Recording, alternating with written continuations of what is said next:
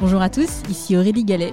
Je suis ravie de vous accueillir sur Disruption Inside, le podcast qui décrypte de l'intérieur la transformation des entreprises et des acteurs publics. Ensemble, nous allons à la rencontre de leaders business institutionnels qui font bouger les lignes. Nous allons décrypter leurs stratégies, revenir sur leurs réussites et leurs échecs et faire le plein de conseils pratiques. Mon objectif, vous aider à passer à l'action en vous inspirant des meilleurs. Bonjour à tous, j'ai le plaisir d'être en compagnie de Déborah Papiernik, une femme qui aime être là où on l'attend le moins. Déborah, c'est l'histoire d'un parcours atypique, celle d'une femme non joueuse et non tech, qui est aujourd'hui senior vice-présidente en charge des nouveaux business et des alliances stratégiques chez le leader français du jeu vidéo Ubisoft. En 20 ans chez Ubisoft, Déborah a occupé plusieurs postes et a touché un peu à tout. Le marketing, le business développement, en passant par la production. Dans cet épisode, nous partons à la rencontre de Déborah pour décrypter ensemble les nouveaux business d'Ubisoft. Bonjour Déborah. Bonjour Ali. Déborah, je suis ravie de vous rencontrer chez vous, dans les locaux flambant neufs d'Ubisoft.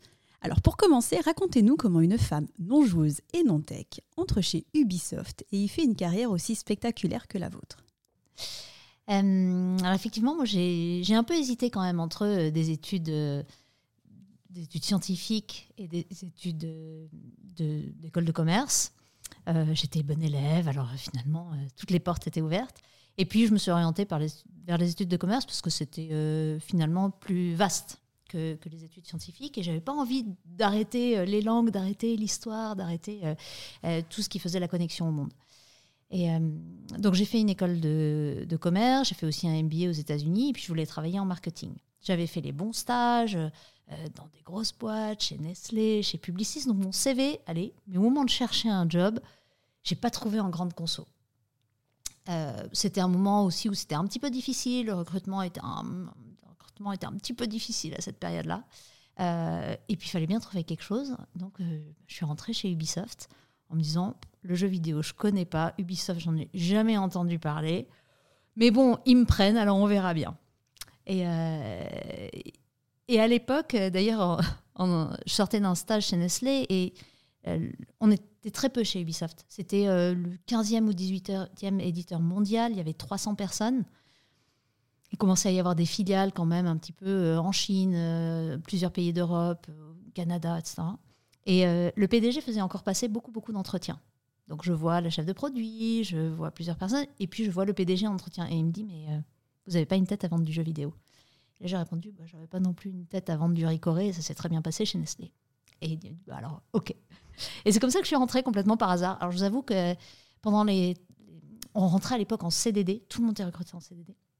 Et, euh, et du coup, bah, j'avais un mois de période d'essai en CDD. je me dis, mais j'ai un mois pour décider si je m'en vais ou si je reste. Et puis euh, finalement, euh, bah, je suis tombée dans la marmite et, et j'ai adoré. Parce que même si moi, je ne jouais pas, en fait, il y a cette rencontre entre la tech euh, et, la créativité qui est juste euh, géniale. Donc l'environnement est super et puis j'ai trouvé une boîte qui était vraiment chouette. Et alors vous avez commencé euh, à quel poste? J'ai commencé au marketing. En plus, je m'occupais de, de, jeux. je je savais même pas les installer. Donc c'était des jeux de stratégie historique au tour par tour. Donc vous imaginez, vous imaginez les batailles de Barbarossa façon jeu d'échecs. Voilà, c'était un peu difficile à comprendre. Et puis beaucoup de simulations de vol. Euh, et puis finalement, bah, j'ai fait. Euh, c'était des jeunes niches, mais du coup, bah, je les ai beaucoup traités en marketing direct. J'avais pas beaucoup de budget, mais euh, ça a permis de, monter des choses qui n'existaient pas ailleurs en fait euh, dans la boîte puisqu'on avait par ailleurs des jeux qui étaient plutôt gamers et là c'était des jeux sur des, niches très très précises. Je me suis rapprochée des magazines qui traitaient ces sujets-là, je me suis rapprochée de l'Aéroclub de France, euh, j'ai monté des partenariats à droite à gauche. De toute façon, j'avais pas de budget marketing, la seule façon de vendre mes jeux c'était de monter des partenariats. Puis un jour, j'ai eu par exemple euh, une simulation de, jeu de simulation économique et là, ben, j'ai monté un partenariat avec Le Point de toute façon, j'avais pas de budget pour acheter une page de pub. C'était 180 000 euros, 180 000 francs la, page de pub. On était en francs encore à l'époque. Euh, et j'avais, j'avais pas du tout ces budgets-là. Et en fait, bah, j'ai réussi à négocier un partenariat. J'ai eu des pages gratuites, j'ai eu des articles. Et puis, on a fait euh, fois 4 ou 5 euh, sur les objectifs de vente. Et c'était génial. J'ai fait la même chose dans l'automobile. À l'époque, on arrivait à, finalement à signer un partenariat avec Peugeot et à les intégrer dans le jeu. Et puis pour ça, on payait pas. Maintenant, aujourd'hui, on paye pour les intégrer dans les jeux. Alors, quand vous êtes arrivé chez Ubisoft, donc vous disiez il y avait 300, 300 personnes. Est-ce que vous pouvez juste nous partager quelques chiffres clés d'Ubisoft? Aujourd'hui, vous êtes combien, combien de salariés? Vous êtes présent dans combien de pays? Alors, Ubisoft, aujourd'hui, c'est 20 000 salariés. partout dans le monde, en fait, on a à peu près 2500 ou 3000 personnes en France. Euh, on a des studios partout dans le monde, de Shanghai à Montréal. Montréal et le, Québec plus, on a les plus gros studios de développement euh, là-bas. Euh, on est présent dans, je crois que c'est 95 nationalités. on a 55 filiales à droite à gauche, soit des studios de développement ou des filiales de marketing, distribution. et puis on est troisième, quatrième éditeur mondial. Euh, voilà, donc on a vraiment euh, gravi les échelons. C'était marrant d'ailleurs, je me rappelle d'un moment où euh, notre PDG, dans une interview à la presse, dit Ouais, et puis dans quelques années, on sera dans le top 5 mondial. Et nous, on s'est tous dit oh, Mais qu'est-ce qu'il a dit encore? Qu'est-ce qu'il a dit comme bêtise? Impossible, on va jamais y arriver. Et en fait, quelques années plus tard, on était dans le top 5, et puis quelques années plus tard, on était top 3.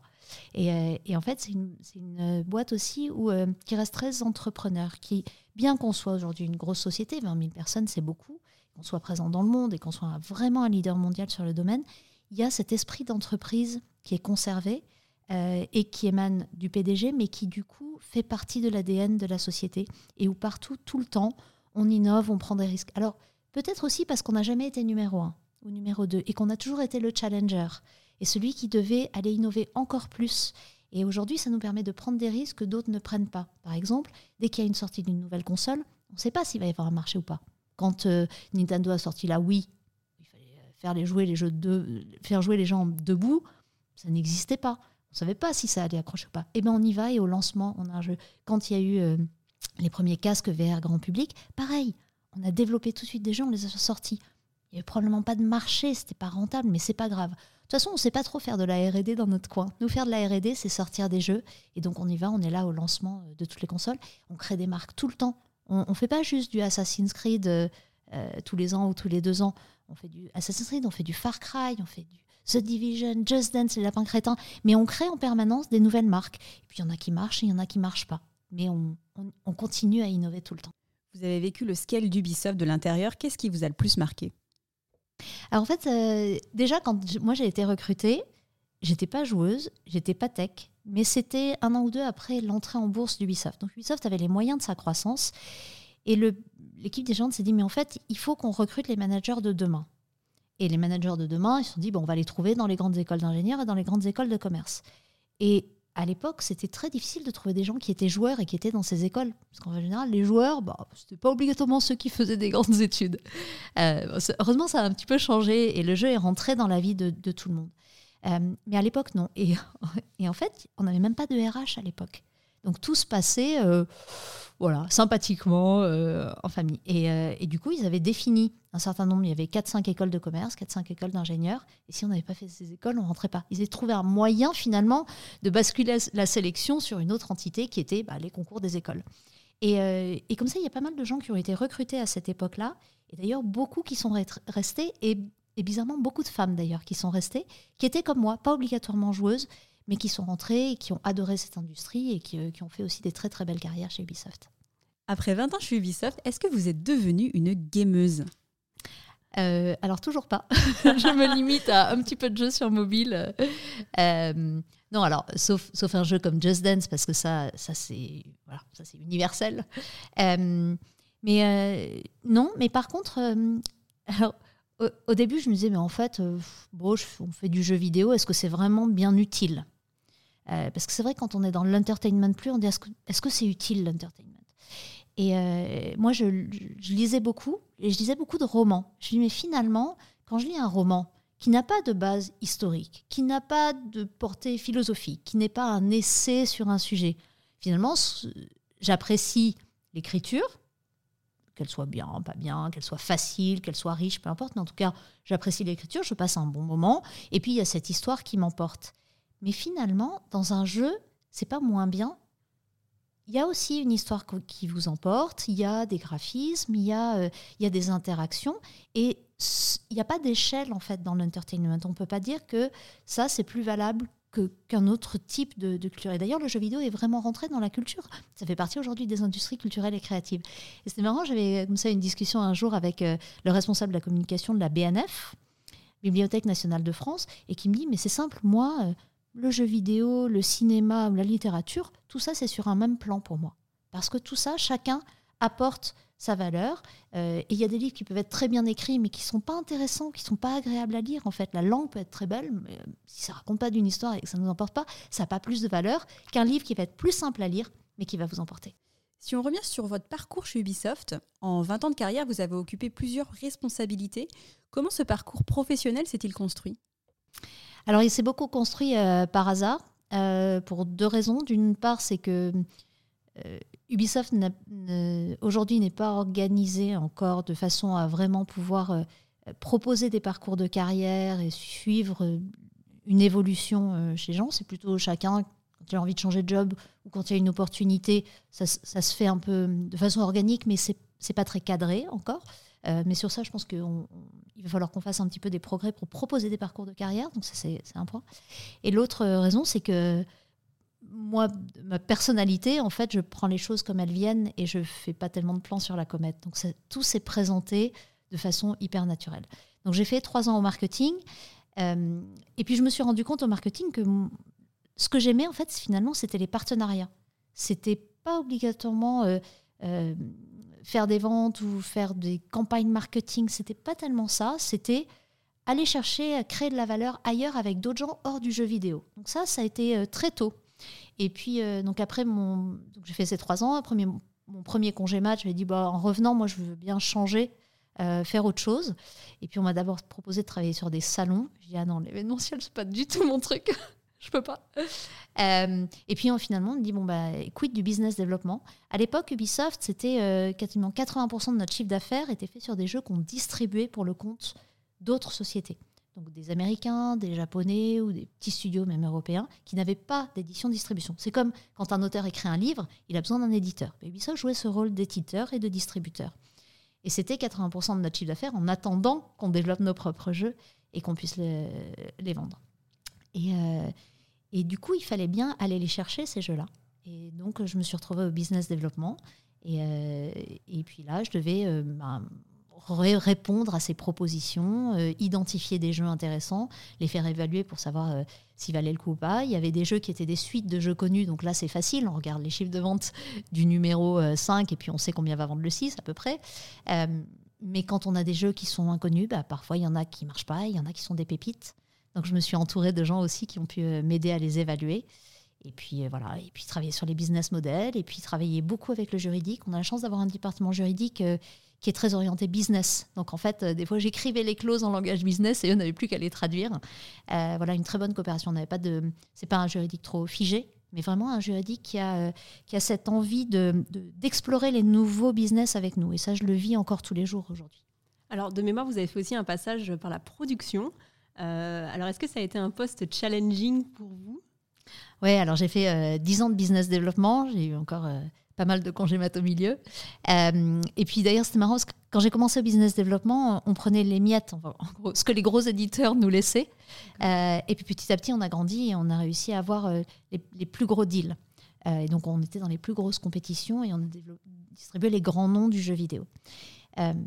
Et, et, là, juste la raison pour laquelle ça, on a un peu arrêté ça, c'est que l'industrie a évolué. Il y a eu beaucoup de concentration des Japonais qui ont acheté des Européens, par exemple, et qui, du coup, au passage, ont acheté des capacités de distribution, des Américains qui ont fait pareil, de la concentration entre boîtes qui s'achetaient, qui fait que finalement, toute cette partie édition-distribution n'existait plus. Donc, en fait, c'est même pas moi qui ai demandé à changer de poste, c'est qu'on s'est dit, bon, finalement, ça n'existe plus, il y a peut-être autre chose à faire. Et à côté de ça, il y avait un département qui faisait de la production et euh, qui allait pas bien, qui. Euh, où euh, ça se passait pas bien entre le business, le marketing et, euh, et, le développement. Ça se passait pas bien avec les développeurs externes. Ce département perdait de l'argent. Plusieurs fois, ils ont dit bon, ben, on va le fermer. Puis on s'est dit bon, alors dernière chance, euh, on va voir si Déborah elle y arrive. Et donc c'est comme ça que j'ai pris ce département. Et la grosse différence, c'est que je venais de business où j'avais une équipe de 4-5 personnes dont je savais faire le métier. C'était juste un peu plus junior que moi, mais en gros, je savais faire leur métier. Et là, d'un seul coup, je me retrouve avec 50 personnes. Et à 90%, je ne savais pas faire leur métier. Parce qu'il y avait des, des producteurs, donc des gens qui accompagnent vraiment et qui dirigent les projets. Il y avait des graphistes, il y avait des game designers. Moi, j'ai appris le nom de métier, je ne savais même pas qu'ils existaient. Euh, et, ça, ça a été euh, un vrai challenge en me disant, mais qu'est-ce que je vais bien pouvoir leur apporter? Et puis, en même temps, je me dis, mais euh, ça fait quand même 13 ans que je suis chez Ubisoft. S'ils me confient les rênes de ce, département, c'est qu'ils pensent que je vais y arriver. Donc, en fait, pourquoi est-ce que moi, je vais dire, je vais pas y arriver, alors que mon boss, il pense que je vais y arriver? Alors, au contraire, bah oui, ça va être Peut-être que ça va être dur, mais si lui il y croit, alors il faut que j'y croie moi aussi. Et en fait, c'est ce syndrome de l'imposteur, en fait. Et, c'est vrai qu'on dit toujours, euh, bah, euh, un homme, euh, il est déjà dans les starting blocks et il demande déjà le poste, alors qu'une femme, quand on lui propose, elle dit, mais t'es sûr que je vais y arriver? Et en fait, c'est vrai que c'est à nous de nous faire violence. Et en fait, on dit toujours bah, l'égalité homme-femme, etc. Mais il y a, y a, aussi des choses parfois qui viennent de nous, en fait, où les femmes n'osent pas. Et alors qu'en fait, bah, notre entourage, il a parfois plus confiance en nous que nous-mêmes. Et alors, comment vous avez appréhendé justement ce, poste?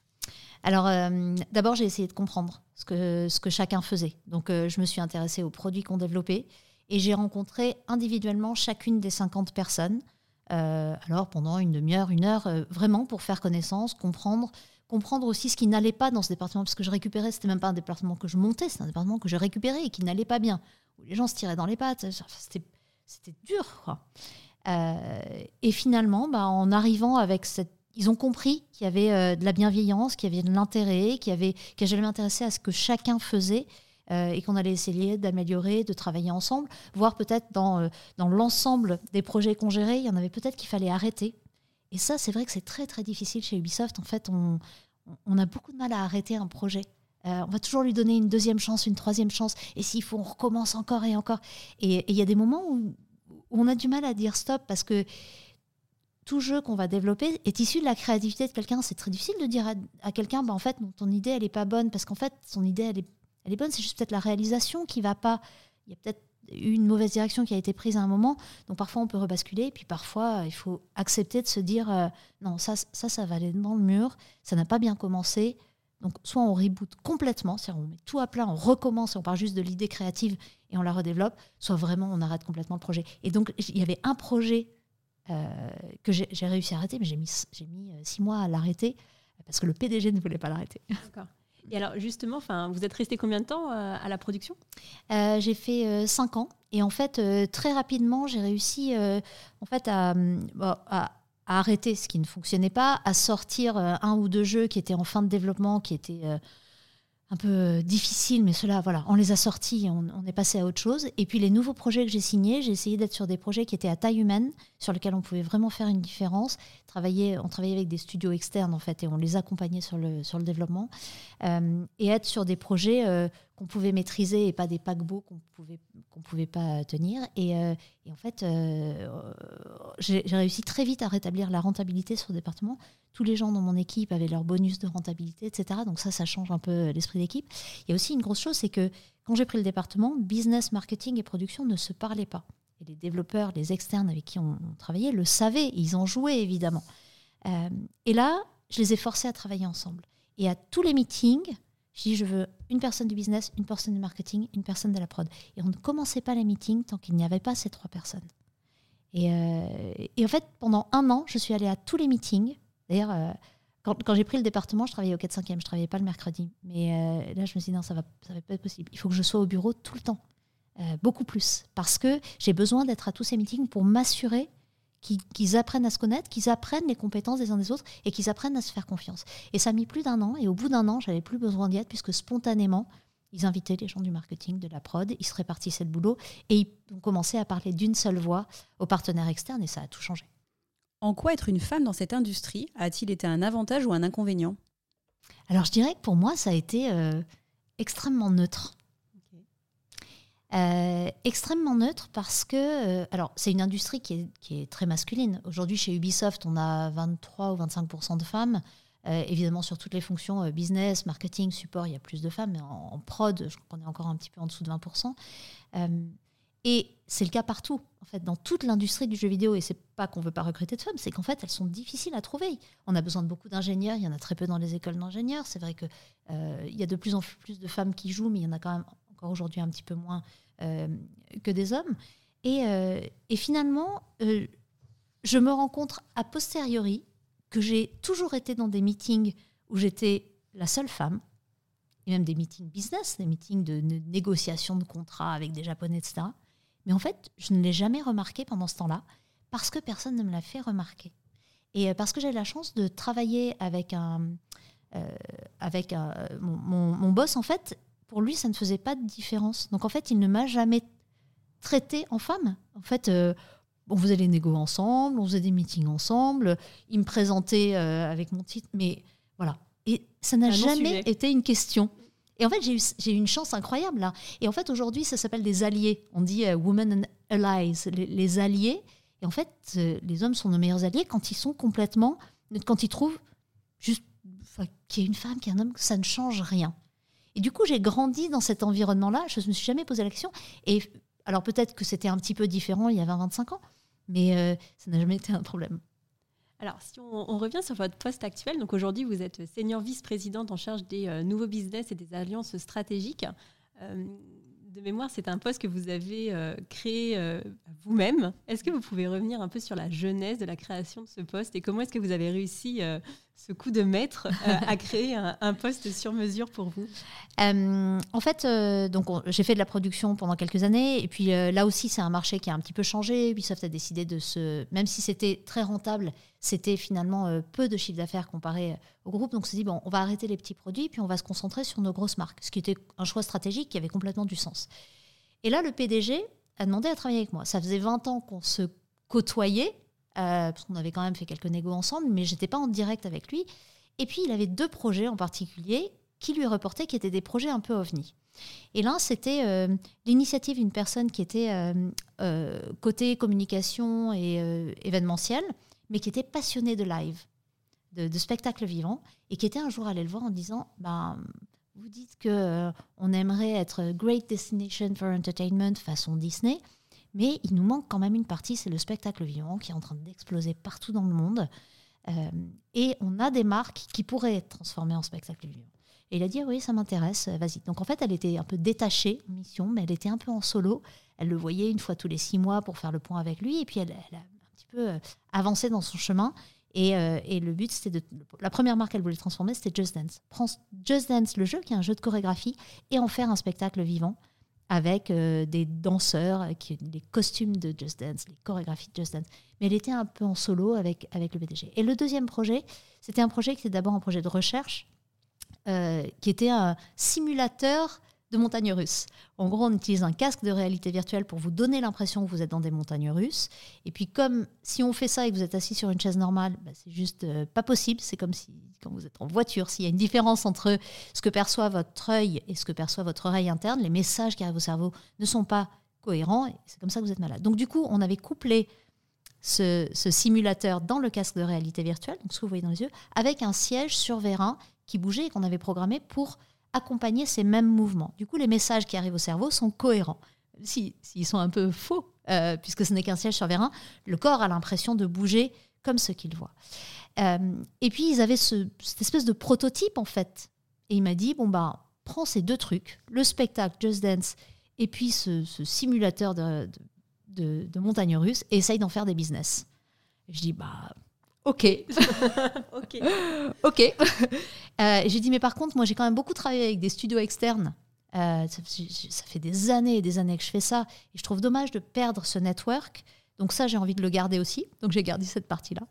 Et puis je me dis, il y a quand même des trucs à, faire avec l'industrie. J'avais monté déjà un petit deal avec une, une start-up qui avait rien à voir avec le jeu vidéo.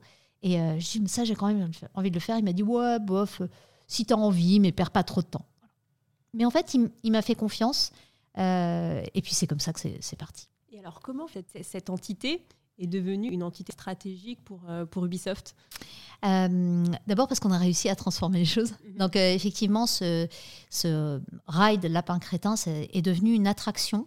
et on, on, a fait un partenariat avec une société qui est une société de fabrication de bornes d'arcade.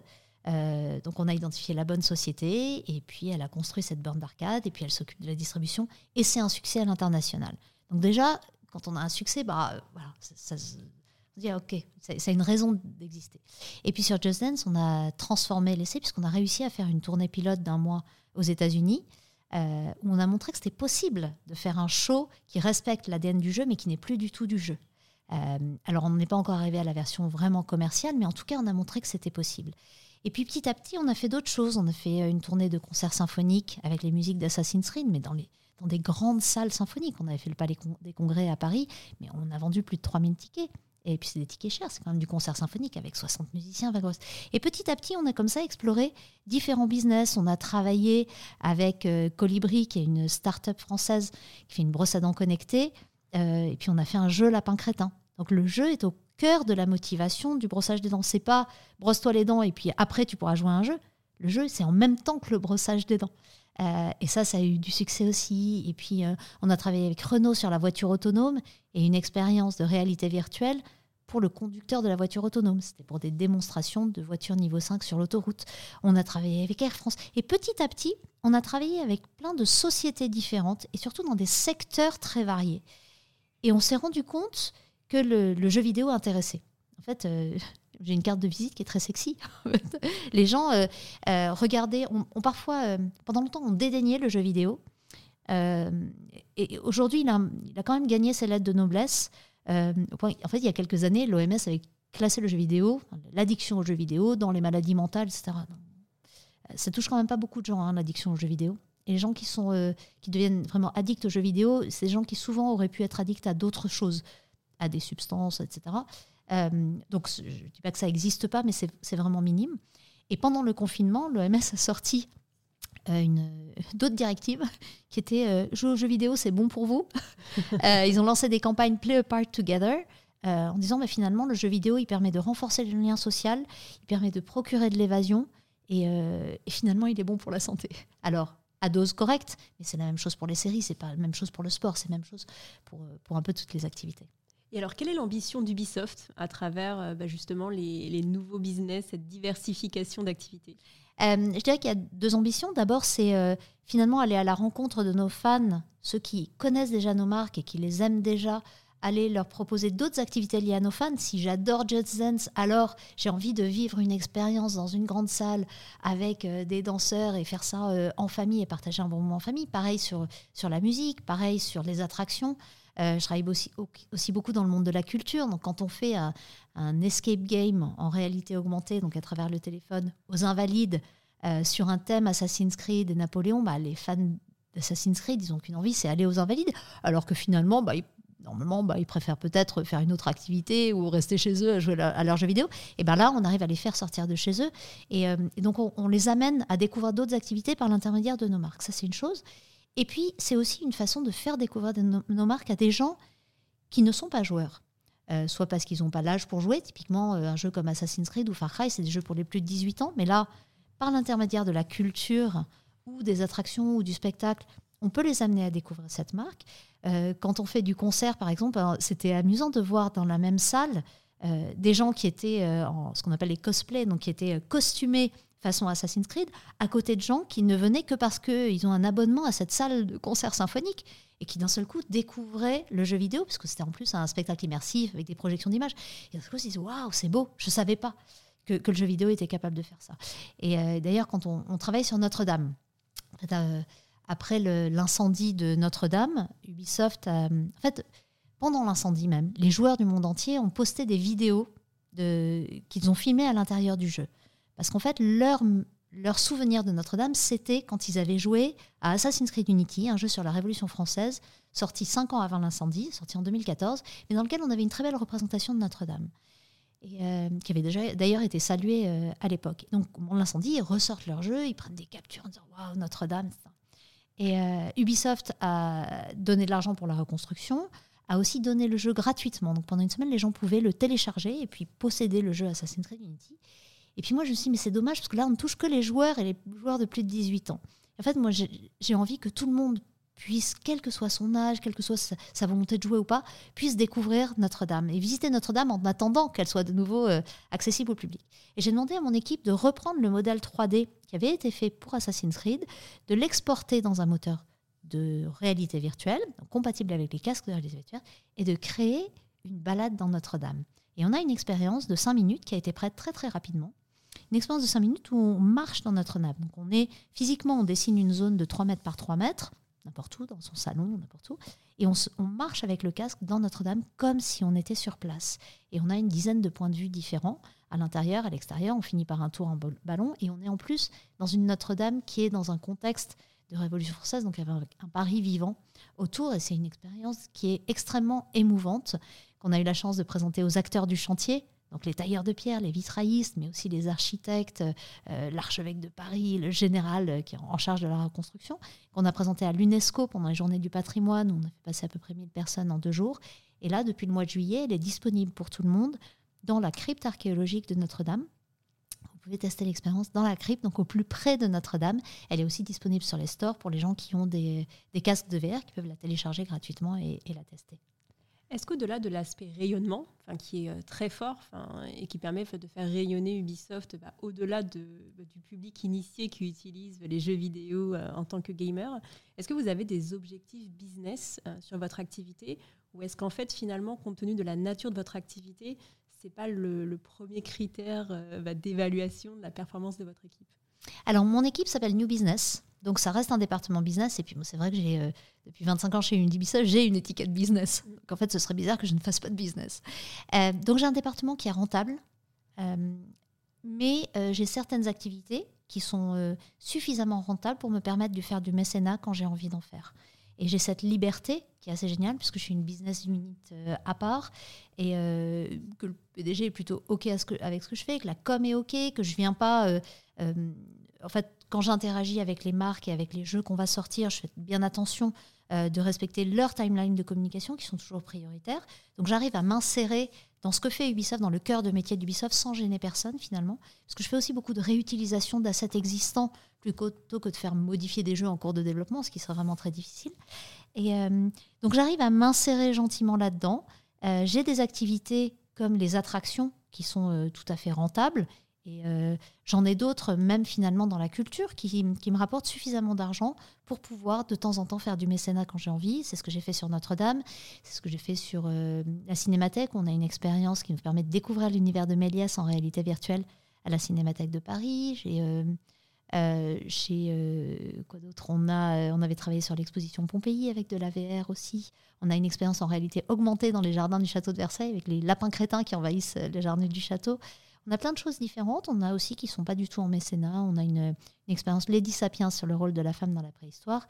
Qui était, euh, on a contribué à un documentaire et on est aussi euh, au Muséum d'histoire naturelle et puis euh, au site paléolithique de Saint-Césaire en Charente. Donc on n'est aussi pas que à Paris. et donc c'est ce mix entre les deux qui fonctionne plutôt bien. On fait aussi des escape games. Donc là, euh, toujours sur la base de Notre-Dame. Donc là, euh, en fait, on fait des escape games. On, a, il y a des, salles d'escape games. Par exemple, il y en a une à Paris sur le thème Assassin's Creed. Donc je parle d'escape games traditionnels. Mais on a aussi des escape games en réalité virtuelle. Donc là, vous vous retrouvez dans des lieux. C'est pas pour euh, du jeu à la maison. Vous vous retrouvez dans des lieux. Vous allez à deux, quatre personnes.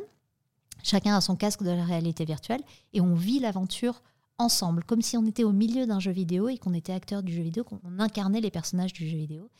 Et là, c'est le même principe que sur un escape traditionnel. On doit résoudre euh, des énigmes, des codes secrets, euh, faire tourner des, mécanismes. Sauf qu'au lieu que ce soit un petit mécanisme, ça peut être un mécanisme énorme. On peut s'envoyer des objets très grands. On peut euh, grimper sur des, parois, etc. Des choses qu'on ne peut pas faire finalement dans un escape traditionnel qui est contenu dans une salle de 20 mètres carrés. Mais là, euh, ça peut être énorme si on, si on en a envie. Et ça procure. Euh, du coup, c'est une autre façon de faire des escapes. On en a déjà trois. Et là, on développe une quatrième sur le modèle de Notre-Dame et en lien avec le film de Jean-Jacques Hano qui s'appelle Notre-Dame brûle. Euh, et là, on va aller sauver la couronne d'épines et éteindre l'incendie pour sauver Notre-Dame. Vous avez des projets qui sont finalement de nature assez différente. Euh, j'imagine que les business models associés sont aussi euh, différents. Quels sont en fait les, grands principes directeurs des business models euh, que vous manipulez au quotidien? Alors d'abord, le premier principe, c'est que dès que j'explore une industrie, je m'intéresse à l'économie de cette industrie, savoir comment elle fonctionne. si je travaille avec une start-up, c'est pas la même chose que si je travaille avec un grand groupe. une start-up, j'ai, besoin de l'accompagner euh, donc euh, typiquement, euh, elle paiera peut-être un petit peu moins cher une, licence d'Ubisoft qu'un grand groupe, et c'est à peu près logique. Si on revient au monde du documentaire, par exemple, donc ce qu'on a fait, c'est qu'on s'est dit, mais en fait, on a une mine d'or avec tous les contenus développés par Ubisoft. Et pourquoi on a une mine d'or? Pas, pas, juste parce que le jeu vidéo, c'est joli, mais aussi parce qu'il y a un travail énorme qui est fait en amont des jeux vidéo et pendant toute la création des jeux vidéo chez Ubisoft, c'est un travail de recherche.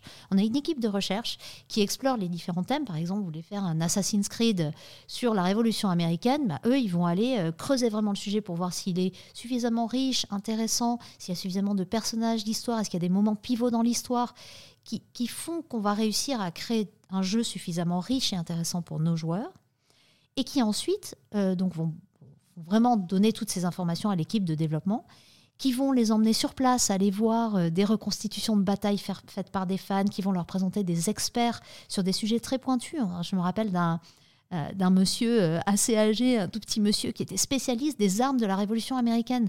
Bon, ça se trouve pas au coin de la rue, ça. On a besoin de cette équipe de recherche qui va aller nous trouver ces experts.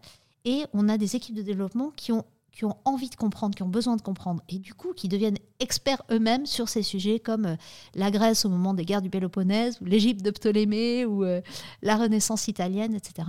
Et euh, au contact de ces experts et qui permettent d'intégrer ça dans les jeux. On fait pas mal de voyages en immersion, en fait, quand on veut développer un jeu pour que nos équipes s'imprègnent. Par exemple, sur The Division, on a été, l'équipe de développement a été passée deux, trois semaines à New York, et puis pas juste le New York touristique, mais le New York underground aller voir ce qui se passe dans les sous-sols de Central Park, aller voir, on a des fixeurs sur place, un peu comme les journalistes en fait, souvent c'est des anciens journalistes d'ailleurs ces fixeurs, et qui, euh, qui nous permettent d'aller voir les coulisses, ce que le grand public ne voit pas, mais de nous imprégner vraiment. On, essaye de ne pas s'arrêter aux stéréotypes, ce qu'on voit dans les médias, mais vraiment d'aller prendre la température sur place pour avoir des jeux les plus immersifs possibles. Et en réalité, nous, on fait des, jeux qui sont, euh, qui sont évidemment euh, immersifs, mais pour faire ces jeux immersifs, très souvent, la réalité historique, géographique, sociale est d'une richesse incroyable.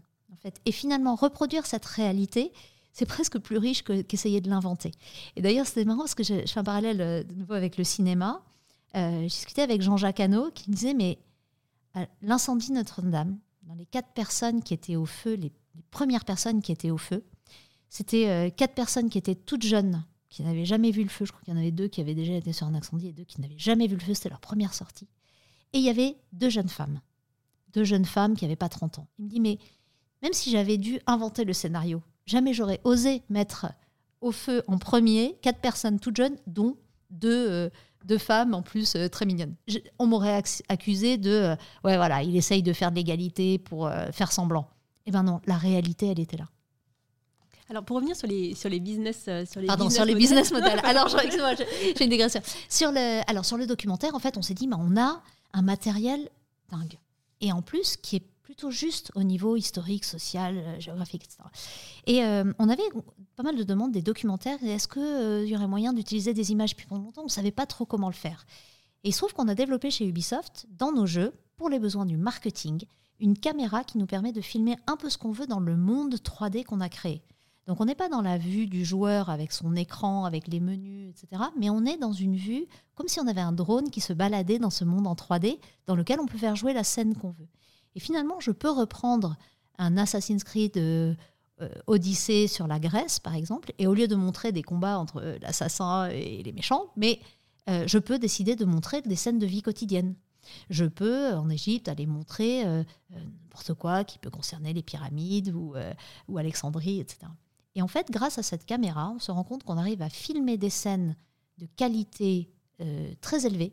En fait, c'est du CGI, c'est du, comme du dessin animé 3D de très très bonne qualité, qui en plus est assez vivant, en fait, euh, euh, parce que nous, dans nos jeux, il y, a, de la vie partout, en fait. Il y a les acteurs et puis il y a les figurants, en fait. Il y a plein de choses qui se passent. Ces univers, ils sont immersifs aussi parce qu'ils sont très vivants et très peuplés. Et, et du coup, on a répondu finalement maintenant à des demandes de, documentaires qui ont envie de filmer à l'intérieur de nos jeux pour illustrer un propos historique. On peut avoir un documentaire historique. Il y en a eu un, par exemple, sur euh, l'Arche d'Alliance, des nouvelles découvertes en Israël sur l'Arche d'Alliance. Donc, découverte historique, scientifique. Et puis, pour euh, illustrer une chose, en fait, ils avaient repéré l'Arche d'Alliance dans Assassin's Creed. C'est est-ce qu'on peut, est qu'on peut utiliser ces images Donc, on leur donne ces images-là. Et euh, le plus gros qu'on ait fait récemment, c'est Lady Sapiens. Donc, un documentaire sur le rôle de la femme dans la préhistoire. Et ça, je dirais, c'est probablement le projet dont je suis le plus fier. Euh, dans les projets récents. Donc documentaire sur le rôle de la femme dans la préhistoire, parce qu'il y a des découvertes scientifiques qui montrent que la femme avait un rôle actif, en fait, qu'elle restait pas à la maison pour balayer la grotte, en mais qu'elle elle participait vraiment euh, euh, à la recherche de ressources pour le foyer et que c'était pas juste la chasse aux mammouths, mais il y avait plein d'autres choses. Euh, et sur ce documentaire qui est fait par Little Big Story, une société française, coproduit par France Télévisions et Ideacom au Canada, France Télévisions a dit on adore l'idée. Donc, OK pour la case science grand format le jeudi soir sur France 5, qui est la plus grosse case docu scientifique. Mais comment vous allez illustrer votre propos? Parce qu'en fait, en général, les documentaires vont chercher dans les films pour illustrer. Ou alors, s'ils ont un peu plus d'argent, ils, bah, prennent des acteurs et puis ils filment des scènes, mais bon, ça coûte cher. Ou alors, ils font euh, un peu de dessin animé pour essayer d'illustrer un petit peu en 3D, mais ça aussi, ça coûte cher et c'est long. Et là, un des co-scénaristes du documentaire, c'est Jacques Malater, il avait été conseiller scientifique sur Far Cry Primal, un jeu d'Ubisoft sorti en 2016, qui est un jeu euh, d'action-aventure, également gamer et pour les plus de 18 ans. Et celui-là était sur le thème de la préhistoire. Et on avait reproduit une préhistoire assez juste. On avait même été jusqu'à créer des langues, euh, donc des nouvelles langues, mais on avait travaillé avec des linguistes.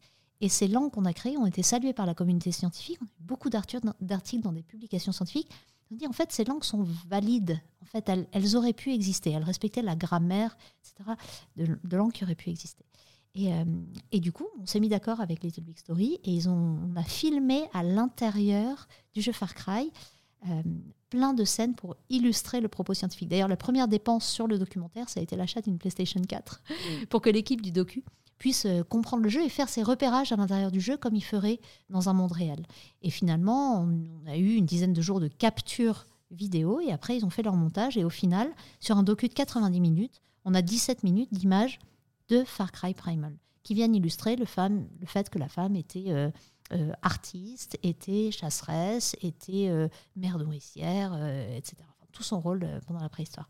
Et un succès incroyable puisque le docu a été diffusé sur France 5 fin septembre. Il a fait 1,4 million de téléspectateurs en première diffusion, ce qui est à peu près le double de ce qu'ils font d'habitude sur cette case-là. Derrière, il y a évidemment le replay, les rediffusions, il y a l'international, euh, et puis là, on, va avoir des diffusions euh, partout dans le monde. On a déjà été aux US, euh, il va y avoir le Canada bientôt, le Japon, l'Allemagne, etc. Donc, si on prend cet exemple précis, quelles sont du coup les sources de Donc, revenus le business, model. le business model. Donc en fait, le business model, moi je vends mes images, tout simplement. Mais vendre des images, créer un jeu vidéo aujourd'hui, ça coûte à peu près 100 millions et puis ça va continuer à, grossir. Donc c'est énorme parce que c'est des équipes qui travaillent pendant 4-5 ans, qui peuvent monter à 1000 personnes. Donc aller prendre des minutes de jeux vidéo, quelque part, ça n'a pas de prix. Enfin, si on devait les créer, il faudrait une équipe énorme pour aller créer 17 minutes de CGI de cette qualité. En fait, le, CGI, donc le Computer Generated Image, le, dessin animé en 3D de bonne qualité, ça peut coûter plus de 100 000 euros la minute, sans problème. Mais un documentaire, il n'a pas 1,7 million à mettre, c'est pas possible. Et au lieu d'essayer de valoriser les images en fonction de ce qu'elles ont pu coûter, ou du coup ça, ça coûterait de les refaire, je me suis dit, mais quelle est l'économie des documentaires? Combien est-ce qu'ils payent la minute d'habitude quand ils vont chercher du film? Finalement, je dit, il faut que j'arrive à m'aligner sur ces prix-là parce que sinon, c'est pas possible. Et comme moi, j'ai aussi tout intérêt à ce que ces images soient là, mais que je ne peux pas les donner gratuitement parce qu'elles ont une valeur, euh, ben finalement, je me suis insérée dans cette économie-là. Et ça va être pareil sur euh, d'autres business models que je peux créer. Si euh, si c'est avec une, une start-up, j'essaye de réfléchir à leur business model. Donc il faut que eux soient aussi assez transparents pour m'expliquer comment ils fonctionnent, pour voir quel argent ils pourraient dégager pour payer nos contenus. Alors tout à l'heure, vous avez pris l'exemple de Renault. Euh, est-ce que on peut revenir euh, bah, justement sur, euh, sur l'histoire de cette collaboration, sur l'impact que ça a eu sur, pour Ubisoft et nouvelle question sur le business model du mhm. coup qui était associé à cette initiative Donc sur Renault, en fait, il y, avait des il y avait déjà des échanges entre Ubisoft et Renault, parce en particulier parce qu'Ubisoft a toujours eu des jeux de course, et là celui qu'on en ce moment s'appelle The Crew. donc il y avait des discussions entre une équipe chez Renault et l'équipe de développement de The Crew, qui est principalement à Lyon. Euh, et, puis ça a duré plusieurs années et puis ça n'avançait pas. Parce qu'en fait, euh, ce que Renault voulait faire, c'était trop loin du, cœur de notre jeu. Et finalement, ça, euh, quand on développe un jeu, il faut qu'on soit un peu centré sur ce qu'on fait, un peu focus, parce que c'est un peu compliqué d'aller faire d'autres choses. ça aboutissait pas. Ça. Il y a eu encore un meeting, là, ils m'ont invité. et à ce meeting, Renault dit, voilà, on va présenter un prototype de voiture autonome niveau 5 sur autoroute dans un an et demi. C'est un projet en open innovation avec euh, LG pour tout ce qui est écran, avec TomTom qui est aux Pays-Bas pour les cartes, avec De Vialet pour le son, avec des Allemands pour tout ce qui était capteur, LIDAR, etc. Donc c'est un projet quand même technique, mais mené par une petite équipe chez Renault qui était indépendante de la R&D et du design, qui était une équipe projet différent, qui pouvait aller chercher des ressources, qui avait des moyens, euh, mais qui avait envie de faire ce projet euh, vraiment de façon euh, beaucoup plus libre. Et là, ils nous ont dit, mais est-ce que vous seriez OK pour créer une expérience qui procure de l'évasion? Et on pourrait s'évader avec du cinéma, donc montrer que dans la voiture autonome, le conducteur peut regarder un film. On se dit, bah, en fait, on a envie d'aller plus loin et d'être dans quelque chose qui procure une évasion différente, quelque chose qui n'a jamais été vu et éventuellement un jeu. Ça. Et puis, on s'est beaucoup creusé la tête. Est-ce qu'on utilise une tablette? C'est peut-être pas le plus immersif. Est-ce qu'on fait un jeu Ouais, mais en fait, on n'aura pas le temps parce que ça va durer 3 minutes ou 5 minutes, l'expérience, dans, tout le parcours de démo pour le journaliste. Et euh, c'est peut-être pas dans les 3 ou 5 premières minutes qu'on est le plus immergé dans un jeu. Après, on s'est dit, est-ce qu'on peut utiliser les écrans de la voiture? Mais là, LG nous a dit, vous êtes gentil, on est en train de les développer, donc euh, si vous venez nous demander d'autres choses, on va pas y arriver. Après, on s'est dit, euh, est-ce qu'on peut utiliser toutes les vitres des voitures? Ça existe des vitres qui sont des écrans. Là, ils nous ont dit, bah ouais, mais les vitres écrans qui sont sécurites, ça n'existe pas encore. Donc peut-être dans quelques années, mais pas tout de suite. Ok On s'est dit, est-ce qu'on peut utiliser de la réalité augmentée? On met des casques type HoloLens, en réalité augmentée, donc qui viennent rajouter en surimpression sur le réel. Euh, mais ça, ça fonctionne pas très bien en fonction de la luminosité. Et même si les démos étaient prévues en novembre, on s'est dit, on n'est pas à l'abri d'un petit rayon de soleil et ça va pas marcher. Et là, on a dit, mais ok, dernière tentative. Est-ce que vous seriez ok pour que ce soit un casque de réalité virtuelle? Ça veut dire mettre un casque de réalité virtuelle sur la tête du conducteur quand même de la voiture. Et on a dit, est-ce vous pouvez vérifier avec la com chez vous s'ils sont ok? Et la com a dit, mais en fait, oui, parce que en une seule image, on va illustrer le, le lâcher prise en fait. Finalement, le fait qu'on s'évade dans un autre monde, qu'on lâche prise, c'est qu'on n'a plus besoin en niveau 5 de regarder la route.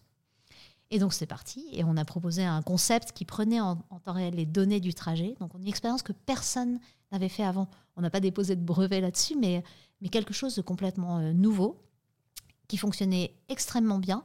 On a repris ce système euh, que je vous ai expliqué tout à l'heure sur les attractions, c'est-à-dire qu'on a une cohérence entre ce qu'on voit dans le casque et ce que le corps ressent. En l'occurrence, dans la voiture, le corps ressent du mouvement. l'oreille interne perçoit le mouvement, soit des accélérations, des décélérations ou des mouvements latéraux, un changement de fil ou une courbe sur la route. Et on reproduit ça dans le casque en récupérant en temps réel les données du trajet. C'est un peu comme si vous étiez sur un jeu de course, mais au lieu que ce soit vous qui avanciez ou qui changiez de fil avec votre contrôleur, avec votre pad, les données, l'input vient des données du trajet en temps réel. Ça a eu un succès énorme. Donc en fait, ça, on a été payé euh, par Renault pour le faire, parce qu'il y avait vraiment un boulot de développement ad hoc. Euh, on partait même pas euh, d'éléments existants chez Ubisoft.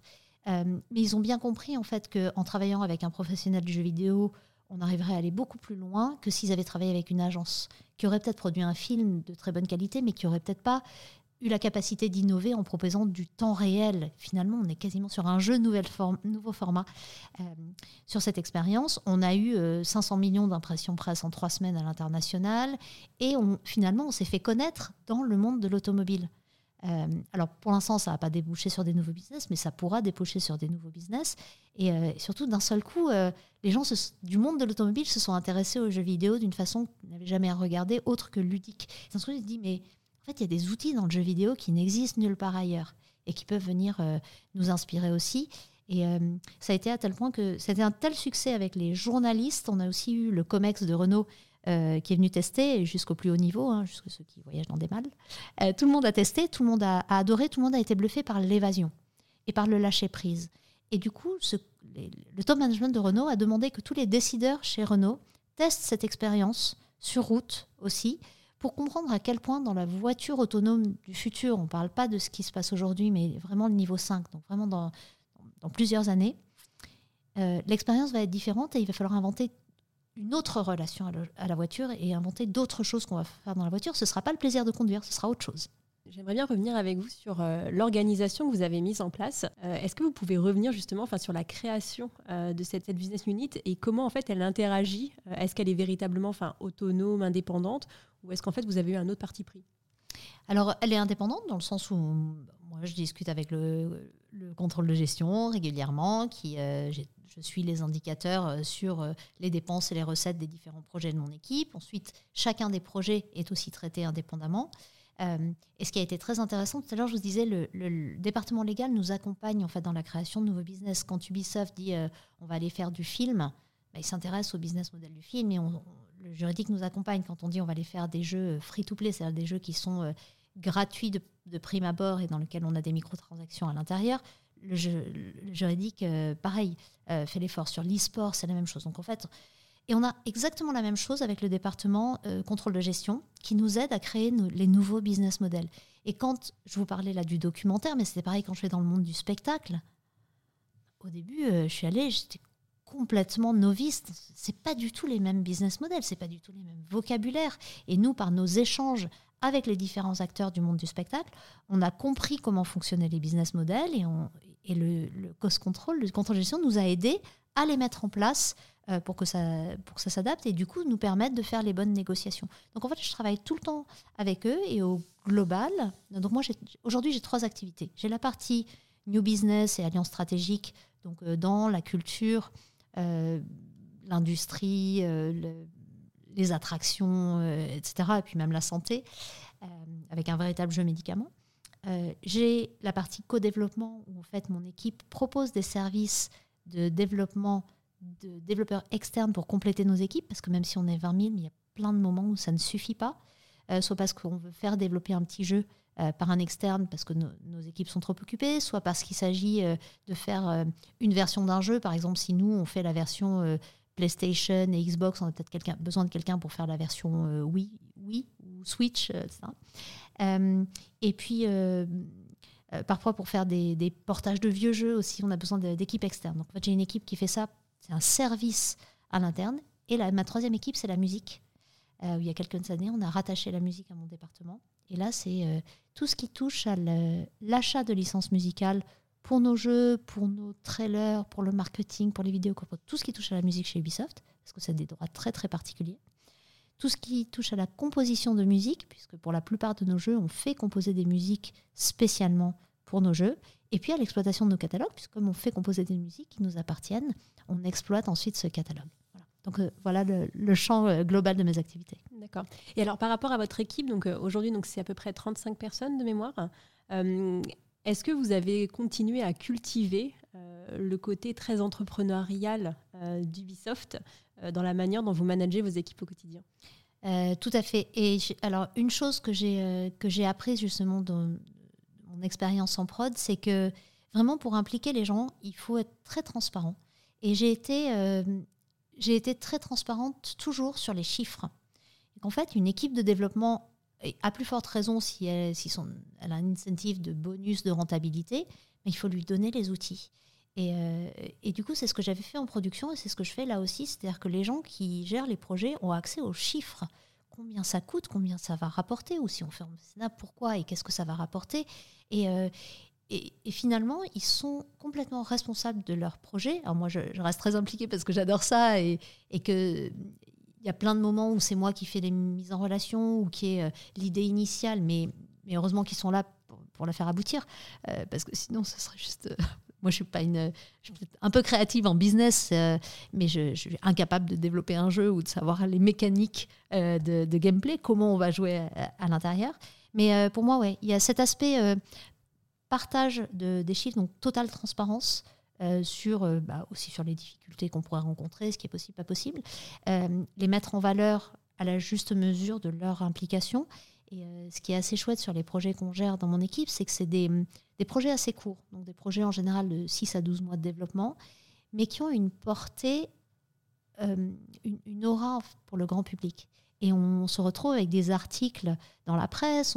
Plusieurs fois, mon équipe a été aussi euh, au JT de 20h. Donc en fait, c'est vrai que ça, c'est aussi un élément de motivation pour les équipes de dire, euh, rien que de dire à sa famille, ah ben tiens, euh, il y a un article dans Télérama, dans Le Monde, où, où il y a un passage télé, ben, c'est pas mal. Et puis de dire, ah ben tiens, telle exposition Cité millénaire à l'Institut du monde arabe, on avait fait une expérience en réalité virtuelle. Bah, l'inauguration, elle est faite par le président de la République. Bah, ça a de la valeur, c'est chouette en fait pour l'équipe. Donc en fait, il ne faut pas négliger cet aspect de fierté des équipes, de la visibilité que peuvent avoir euh, les éléments qui produisent. Et du coup, je, les associe euh, pas mal, enfin de façon normale, c'est eux qui ont fait le job. Alors on est euh, début, début 2022. Quels sont ou quel serait un des projets que vous adoreriez faire en, 2022 ah, c'est compliqué ça parce que en fait, je, je disais tout à l'heure, moi je finalement je fonctionne pas du tout par objectif. Euh, je suis plutôt euh, en, réaction, mais c'est de la, réaction euh, constructive, dynamique, mais c'est quand il y a une opportunité qui se présente, alors on invente des choses ensemble. Euh, et je rencontre beaucoup de gens de plein de secteurs différents, mais le mois dernier, je suis allée rencontrer un vétérinaire de l'école vétérinaire de Maison Alfort. J'en sais rien si on peut faire quelque chose ou pas il y a peu de chance, mais j'en sais rien.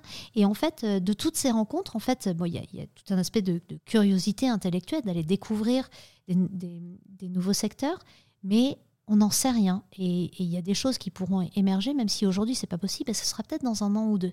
Euh, un exemple, par exemple, je, connaissais une start-up qui s'appelle Iconem, qui est une start-up française qui fait de la photogrammétrie. Donc, euh, en gros, eux, ils arrivent à faire des jumeaux numériques de bâtiments en utilisant des photos. Donc, font balader souvent, c'est des drones qui font euh, des milliers de photos, et ensuite un algorithme qui fait tourner, enfin on fait tourner l'algorithme qui remet toutes ces photos pour en créer un modèle 3D. Donc c'est assez génial, on arrive à faire de façon automatique des modèles 3D de bâtiments. Ils sont assez spécialisés sur euh, le Moyen-Orient, l'Afghanistan, enfin tous les endroits où c'est un petit peu, un petit peu difficile, euh, pour aller finalement préserver le patrimoine en créant ces jumeaux numériques. Et donc je discutais avec eux, je trouve ce qu'ils, ce qu'ils font c'est génial, sauf que comme c'est des modèles issus de milliers de photos, c'est des modèles qui sont très lourds, qui pèsent beaucoup. Si on utilise ces modèles dans le jeu vidéo, on utilise toute la capacité du processeur, de la console ou du PC pour afficher le modèle. Et donc, il ne reste plus de capacité de profiteur pour faire avancer le bonhomme et faire de l'action. Donc, c'est moyen pour le jeu vidéo. Donc, on l'utilise très peu dans le jeu vidéo. Si on l'utilise, c'est avec beaucoup moins de photos, donc juste pour avoir des, des, des géographies un peu larges. Par exemple, on l'a utilisé dans Assassin's Creed Origins sur l'Égypte pour les pyramides et les environnements autour des pyramides. Donc, je les vois une fois de temps en temps parce que je trouve que ce qu'ils font, c'est absolument fantastique. Et un jour, sur un salon des musées, je les revois, ils me disent dans six mois, on fait une exposition à l'Institut du monde arabe sur les cités millénaires, donc euh, un voyage virtuel de Palmyre à Mossoul. Euh, est-ce que ça t'intéresse? Je dis ah bah oui, parce que là, il y a c'est pas un jeu vidéo, c'est autre chose. Il y a un lieu, il y a du public qui va venir, il y a une exposition et peut-être qu'on peut faire quelque chose. J'ai envoie-moi un modèle 3D d'un des bâtiments. Et il m'envoie un modèle 3D du souterrain de Nabi Younes euh, à Mossoul, qui est un souterrain qui a été découvert tout simplement parce que Daesh a fait exploser le, mausolée de Jonas. Il y a un trou qui a été creusé, ils ont caché leurs armes. Et quand Daesh, enfin parti de, de Mossoul, quand Mossoul a été libéré, regardez ce qu'il y avait dans le trou. Et en fait, c'était pas juste une grotte, c'était euh, des temples assyriens dont on ne soupçonnait pas l'existence. Le boss d'Iconem, quand il a appris ça, il a été sur place tout de suite, il a réussi à avoir des autorisations euh, il s'est débrouillé. Et encadré par des soldats, il a été faire la photogrammétrie de ce lieu. Et donc, il avait le modèle 3D de ce lieu que personne ne peut visiter. Et je suis revenue au bureau, on a récupéré le modèle 3D. J'ai expliqué à mon équipe, j'ai dit, est-ce que vous pouvez essayer de le mettre en réalité virtuelle pour voir ce que ça donne? Et deux heures plus tard, j'avais le casque sur la tête et je me baladais dans ce souterrain. Et on s'est dit, mais en fait, ça fonctionne, c'est génial. Iconem a adoré, on a contacté l'Institut du monde et c'est comme ça qu'on a, fait, euh, qu'on a fait cette expérience.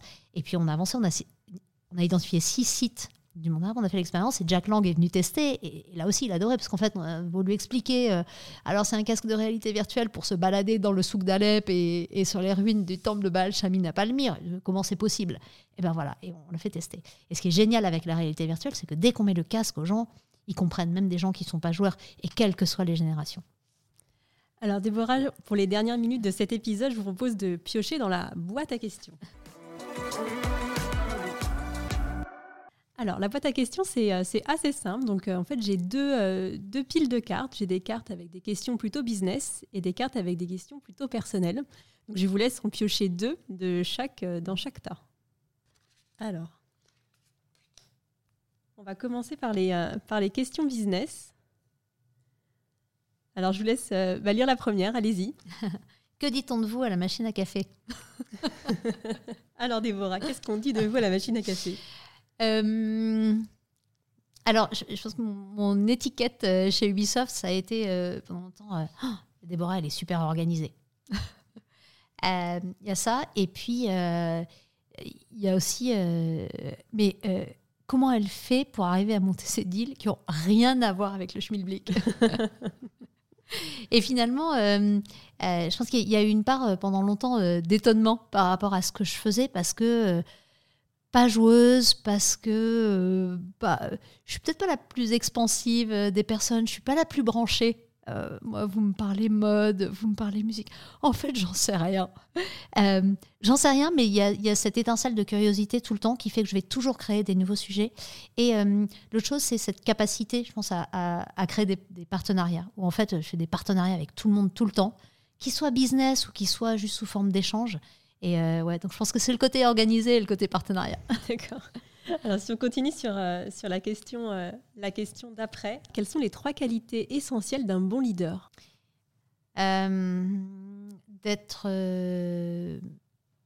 Ouais, alors je dirais d'être exemplaire dans son comportement. Mhm. Et, et, ça à tous, tous les niveaux. C'est-à-dire qu'il faut une éthique, il faut une, capacité à accueillir l'autre euh, quel qu'il soit et sans en faire des tonnes. Euh, je vous disais tout à l'heure, euh, moi j'ai eu la chance finalement que pour moi la question d'être une femme soit neutre. Et en fait, pour moi la question d'être d'être gay, d'être femme, d'être jeune, d'être vieux, d'être handicapé, finalement au bureau devrait être neutre parce que la, la bienveillance du bureau fait que bah, finalement, à partir du moment où on est là, on fait bien son boulot et on est sympa, ben, ça suffit. En fait, il n'y a pas besoin de chercher plus. Et finalement, moi, je pose très peu de questions. Je connais plus ou moins la vie perso des gens de mon équipe, mais je pose pas de questions. Les gens, ils, me racontent ce qu'ils veulent. Et, et, j'ai pas besoin d'avoir ces détails-là. Moi, je les côtoie au bureau. Ce qu'ils font de leur vie par ailleurs, quelque part, euh, n'est pas mon problème. Alors, n'est pas mon problème. Bien sûr, il faut être euh, complètement euh, prendre en compte euh, les problématiques. On peut avoir des problématiques avec des jeunes enfants, par exemple, des contraintes, etc. Mais en tout cas, quand ils sont là, ils sont là et ils sont eux pour le job qu'ils font, en fait, et pour leur personnalité. Euh, donc, premier point, euh, ça, être exemplaire, bienveillant. deuxième point, c'est l'écoute, mais c'est une écoute qui challenge. En fait, écouter tout le monde tout le temps, c'est bien, mais il, il, faut une écoute challenging. Et euh, troisième point, moi je, trouve qu'il faut accompagner ces équipes sur les prises de décision et que euh, euh, il y a plein de gens qui sont super mais qui n'arrivent pas à décider. Il y a des projets qui n'aboutissent pas parce que c'est des gens qui n'arrivent pas à, décider, pas obligatoirement par manque de courage, mais parce que parfois décider, ça veut dire fermer toutes les autres portes. Et il y a des gens qui n'ont pas cette capacité-là. Et sauf qu'il y a plein de moments où si on n'avance pas, eh ben, euh, on n'avance n'aboutit à rien. Et, finalement, euh, il y a plein de moments, en fait, euh, c'est amusant, j'assistais à une conférence de Charles Pépin qui parlait de différence entre décision et choix. Et en fait, finalement, on a assez peu de décisions à prendre. La plupart du temps, ce qu'on fait, c'est juste des choix, et les choix peuvent être éclairés. Donc finalement, on peut choisir de façon assez naturelle en fonction de la quantité d'informations qu'on a. Il y a des gens qui ont besoin de beaucoup d'informations et des gens qui ont besoin d'un peu moins d'informations, des gens qui font fonctionner l'intuition un petit peu plus que les informations euh, euh, très objectives. Mais c'est pas grave, l'intuition c'est hyper important et puis ça permet souvent de décider de façon euh, plus rapide. Et finalement, des décisions, on en prend assez peu. et et dans le cas d'une décision, il dit l'intuition, elle sert à rien. Parce qu'en fait, avoir une intuition sur un sujet qu'on ne connaît pas, ça n'existe pas. Euh, donc en fait, finalement, moi, je me retrouve très souvent à faire des choix, tout le temps, et à aider mon équipe à les faire. Et, moi, je trouve ça important parce que justement, plus on monte dans la hiérarchie, plus on a besoin d'être euh, en capacité de faire ses choix. Alors, si on passe sur des questions un peu plus personnelles, avez-vous des rituels pour rester en forme et tenir à ce niveau de responsabilité dans la durée? Euh, alors, le rituel, c'est. D'abord, je pense que dans ma, personnalité, je prends, tout plutôt euh, de façon assez euh, optimiste. Donc, c'est plutôt quand on me demande comment ça va, en général, ça va. même si ça va pas, ça va. c'est de l'auto-persuasion, peut-être, mais il y a ça.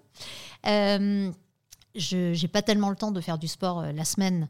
mais c'est vrai que je marche ou je prends le vélo. Rarement le métro, il faut vraiment qu'il pleuve euh, euh, pour prendre le métro. On a un truc génial d'ailleurs chez Ubisoft, on a une flotte de vélos à disposition et ça c'est assez sympa. Euh, et, je fais un vrai break le week-end. Ça ne veut pas dire que je regarde pas les mails, parce que parfois, je, enfin, regarder les mails, ça, ne me dérange pas, ça me permet de gagner du temps sur la semaine. Mais euh, la semaine, le week-end, c'est vrai que je suis, je suis pas à Paris et là, je suis dans la nature et là, je fais du sport et je vais faire euh, que ce soit du tennis ou de la marche nordique euh, dans les champs. Prenez l'air. Et alors, comment vous réussissez, deuxième question plus personnelle, comment réussissez-vous à concilier vie professionnelle et vie personnelle? Sachant que de mémoire, vous avez une vie personnelle relativement riche. ouais, j'ai six enfants qui ont entre 7 et 22 ans. Euh, donc ouais, il y a de l'animation euh, à la maison. Euh, d'abord, je pense bah, le fait d'être organisé au bureau, ça, ça fait partie de ma personnalité, donc c'est organisé. Donc je dirais que le, quotidien est organisé de façon à ne pas être un problème et de pouvoir accueillir tout imprévu. En, en gros, si vous voulez venir avec 10 personnes ce soir manger à la maison, il n'y a pas de problème. Je vous ferai peut-être pas un repas gastro, mais il y aura quelque chose à manger. c'est pas un problème. Et puis finalement, s'il y a du monde en plus, eh bien, on partage et chacun aura un petit peu moins de poisson et c'est pas très grave. Donc en fait, c'est prendre les choses assez simplement euh, sur l'organisation du quotidien parce que la trame de base, elle est, elle est organisée. Alors quand je remonte sur quand les enfants étaient plus petits, euh, L'organisation, ça voulait dire bah, tous les soirs sortir les paquets de les piles de linge pour chaque enfant et savoir qu'ils ont ils savent que quand ils se lèvent, ils ont leurs habits. Il y a même pas de discussion le matin. On discute pas. Je veux mettre une robe ou un pantalon. C'est maman qui a décidé que ce sera un pantalon aujourd'hui. Il y a des trucs voilà. Donc en fait, choisir ses combats. Il y a des choses sur lesquelles on peut négocier et d'autres c'est même pas la peine. Et les enfants ils le savent très bien. Donc en fait, c'est on fixe les règles. J'ai appris aussi avec le temps de pas me battre sur des choses qui ne servent à rien. Euh, donc voilà. Donc c'est quelque part me simplifier la vie partout tout le temps. J'ai aussi euh, euh, la chance d'avoir euh, un mari qui, lui a eu peut-être moins de voyages professionnels que moi. Donc bah, quand je pars une semaine au Japon ou aux États-Unis, c'est lui qui a assuré.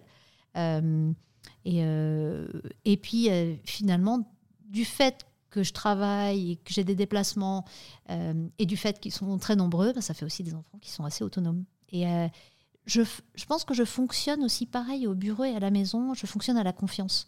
Moi, j'ai jamais appelé une babysitter pour savoir si ça se passait bien. Parce qu'en gros, de base, ça va bien se passer.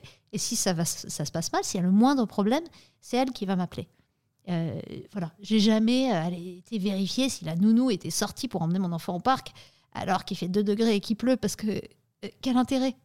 voilà. Donc en fait, euh, c'est vraiment plutôt faire confiance aux gens et, leur faire comprendre que je suis là en cas de besoin. Et c'est pareil avec les enfants aussi. Alors peut-être dernière question. Allez, je fais des petites questions bonus. Euh, comment est-ce que vous continuez à progresser? Ah, C'est par ces euh, nouvelles rencontres tout le temps et par En fait, j'accepte peut-être trop de choses, mais je, prends des nouveaux sujets tout le temps. Et là, récemment, un de mes, sujets depuis deux ans, c'est la French Touch, mhm. où en gros, on s'est dit, au lieu, enfin, on a plein d'industries créatives et culturelles en France qui représentent euh, beaucoup d'emplois, qui représentent euh, près de 2,5% de, du PIB, ça va jusqu'à 5 si on inclut la mode.